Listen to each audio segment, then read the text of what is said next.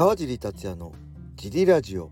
はい皆さんどうもです。茨城県つくば市並木ショッピングセンターにある初めての人のための格闘技フィットネスジムファイトボックスフィットネス代表の川尻がお送りします。ファイトボックスフィットネスでは茨城県つくば市周辺で格闘技で楽しく運動した方を募集しています。体験もできるのでホームページからお問い合わせをお待ちしてます。はいそんなわけで今日もよろしくお願いします。えー、っと昨日はねえー、ドラクエの日だったらしいです。ドラゴンケースト1が発売された日なのかな。えー、あのドラケウォークやってるとねドラゴンクエストの日みたいな感じで何かジェルでしたっけ？なんかもらいましたね。えー、であとね ツイッター見てたらねその昨日ね、えー、スマホで、えー、スマホ版のドラゴンクエストビルダーズっていうねいわゆるこうマインクラフトでしたマイクラみたいにこう物を作ったりね建物を作ったり食べ物を作ったりするドラクエのマインクラフト版のドラクエ版みたいなのがあるんですけどその1がねスマホで配信されたらしくてね、えー、3000ぐらいするのかな？ちょっと買うかどうか迷っ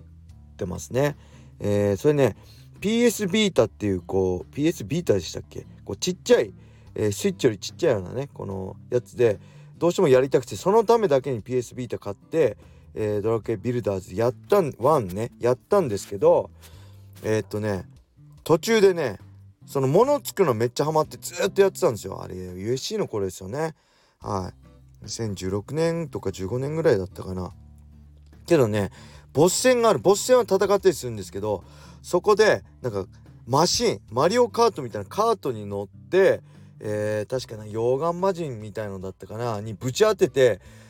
えー、ボスを倒すみたいなねあのとこあったんですけどそれがどうしてもねその激突マシーンがねうまくコントロールできなくて全然できないんですよ。でそこで心折れてやめちゃったんですよね。それ以外はめちゃくちゃハマってたんですけど。でえー、やそれで止まったままなんでちょっとやりたいなと思いつつも絶対スマホだと操作性悪いんで絶対あそこクリアできないよなとか思いつつ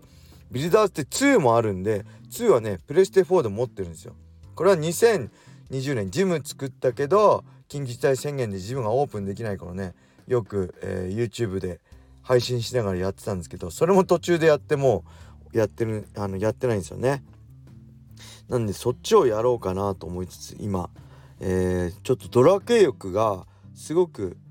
多くてちょうどねたまたま今日会員さんとねドラケの話になって、えー、すいませんなんかドラケトークですね今日は。えっ、ー、とね本当はドラクエ今11まで出てて11まで出ててドラクエ10がねオンラインなんですよ。僕ほとんどドラクエやってるんですけどオンラインだけは手出してなくてなんか嫌で一人でなんかコツコツやりたいからなんか人とやりたくないんですよ。けどドラケ10のオフライン版がね本当は今年の2月2何日出る予定でもうそれもう去年からもうずっと楽しみにしてたんですよ。なんとそれが延期になっちゃってあのー、今年の夏発売っていうなってたんですけど結局まだ正式な日付が発表されてないんですよねまた延期されるんじゃないかってドキドキしてるんですけどなんでねなんかドラクエ熱がこうあああすごい欲してるんだけどドラケンなくて私の出てこなくてドラケウォークをね代わりにやってるって感じなんですけど、えー、会員さんもねドラケンや初めてやったドラケンがドラゴンクエスト7だったらしくてすごいコツコツコツコツやっててね、えー、今日最後のボスまで行ったんですけど最後のボスが倒せなかったらしいんですよ。一番最終ラストボスね誰でしたっけ？ドラクエ7のラストボスって。でそこでこう苦戦してた時に友達遊びに来て友達はやらしてって言うから「あいいよ」って言って絶対倒せないからラスボス強くてって友達やらしたらなんとね友達がクリアしちゃったらしいです。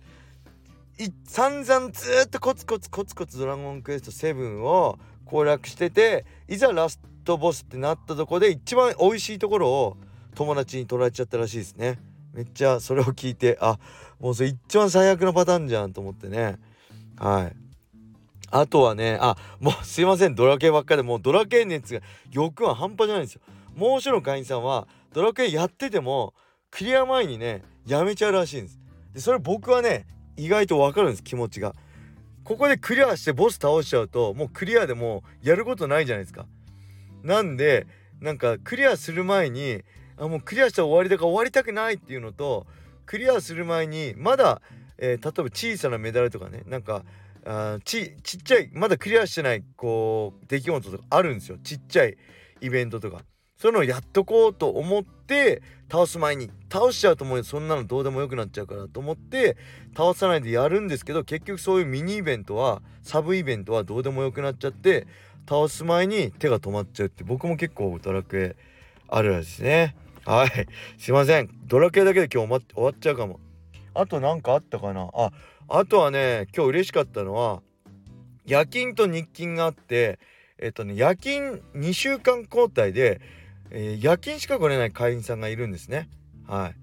い。でだから2週間毎日来て2週間休みみたいなペースでやってたんですけど、えっと今日はね日勤なのにねえー、だから普通だったら15時の前半のフリークラスよく来てたんですけど今日夜ね18時のフリークラス来たから「あどう仕事どうしたの?」って言ったらなんかねあのー、普通の日勤だったんだけど仕事より大切なものがあるってねあの 職場で言ってあの残業しないで来ましたって言って18時からねのフリーから次のビギナーそしてラストのねレギュラーまでずっとえー、参加してくれた会員さんがいましたね。なんか嬉しかったですね。なんかもう仕事もね大変なねなかなか日勤夜勤でこうね大変な中でなんかそうやって時間作って来てくれたのはすごいありがたかったです。そんな一日でした。えー、それではこれでドラクエだけでフリーねトーク終わっちゃったらもうブーイングなんでレターも行きましょうか。えー、ラジオネーム DJ サマーです。本日は煽り V の影響力についてレターさせていただきます。現在の川尻さんはマッチョな優しいパパといった感じですがプライド時代から見ている私には煽り V の印象が強く残っているせいかやばい茨城のマッチョといったイメージがどうしても消えません。クラッシャーというネーミングも怖い、えー、粉々にされそうです。怖くて近寄れません。昔見かけましたがえー、ファンですが遠くから観察観察して終了いたしました。はいありがとうございます。これねよく言われますね。まあ本当その時いつもね煽り V のイメージはすごいそのプライド時代とかマサト戦の煽り V がねすごいイメージ強いらしくてあのよく言われるもっと怖いのかと思ってましたって言われるんですけどあれはまあ試合盛り上がまあ本本音ですけど嘘はついてないですけどこう試合盛り上げるために10のことを100表現してるような感じなんでえ僕の人間性は変わんないですけどあのー、あれはまあ普段からあんな感じだったらただの頭おかしいやつですからね、え僕はリングで頭おかしくて普段は普通っていうのを目指してるんであのー、あれは煽り V 格闘技のリングの中の世界の僕です。はい。でね。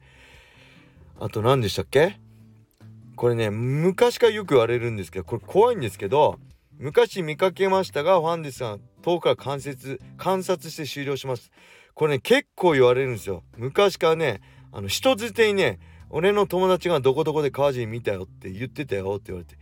えー、ってやっぱ見られてる。なんかそんな茨城にいるとねそんな昔からそんな声かけられることあんまないんですけど時々あるけどそこまで頻繁じゃないんです。都内とか行った時の方がね声かけてもらうんですけどやっぱ見見られてるんですよねあのねえー、だから下手なことできないなと思って例えばね、えー、すごいオラオラしてこうマクレガーウォークみたいにこう肩切って歩くような歩き方したり店員にねこう変な態度取ったりしてるところね誰に見られてるか分かんないんでまあもうそういう人間でもないですけど普段から気をつけてますね人に対する態度は。あとこれすごいねえっ、ー、と言われあのね埼玉のえー、西川口で川次郎見たってね言われたんです。西川口行ってたって。でなんですん？風俗街でしたっけ？西川口って。なんかあるんですよねそれそこで川尻見たっていう人がいたよってね。あの2回言われたんですよ僕。2回。違う人に。違う人に言われたんです。川尻西川口に行ってたって言うから「いや行ってないです僕。僕ね1回も行ったことないんですその西川口ってとこ。なんだけど2回言われてるんで多分その西川口に僕に似てる人がいるんでしょうね。はい。あのー、僕じゃありません。僕はその行ったことないです。その西川口。大宮とかね埼玉スーパーアリーナとかよく行きますけど西川口は場所もどこだか分かりませんね。うん、でプライド時代まあ若かったですかね。僕もイケイケだったんでちょっと怖いとこ眉毛細かったしね。茨城のヤンキーみたいしてね。そういうのはあったんですけどまあ普段はね別に喧嘩あの学生の頃から全然ヤンキーじゃないしあのちょっとそう突っ張って見てたとかあるかもしれないです。僕も行きがつってね。あの格闘技になった時にはね。だ学生の時は全然ヤンキーでもないし生きがってもないし普通のスポーツ大好き少年でしたね。ただ前も言ったんですけどプライドの初参戦のねあの会見の時から僕あの茨城のねあのあれなん田舎者なんでスーツとか持ってなかったんですよ。なんで急遽スーツが必要になった時に T ブラッド代表のね俺の仲間のね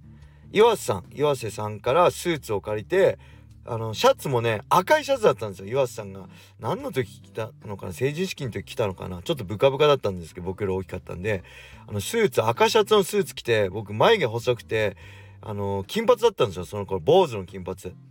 そしたらねもう本当にそのプライドナンバー2のね僕は本当お世話になって加藤さんがちょっと川地スーツ買いに行こうかっつってその場ですぐ近く青山だったかなプライド事務所近くのスーツ屋でスーツ仕立ててね作ってもらいました。お前これあまりにもこれじゃひどいだろってことでただの田舎のヤンキーだろみたいな感じを思わ思われてすぐねスーツ作ってもらいましたね。そんな感じでまあ確かに、えー、ぜひね興味あることはある時はねある方はね昔の僕検索してみてください。確かにプライド参戦の時は眉毛細くて金髪で赤いシャツ着たスーツでただの田舎のヤンキーでしたね。はい。そんな感じでしょうか。お恥ずかしい限りです。黒歴史です。はい。えー、それではねあレターもねどんどん少なくなっているんでよろしくお願いします。今日はドラクエトークで終始してしまいました。それでは皆様良い一日を。またね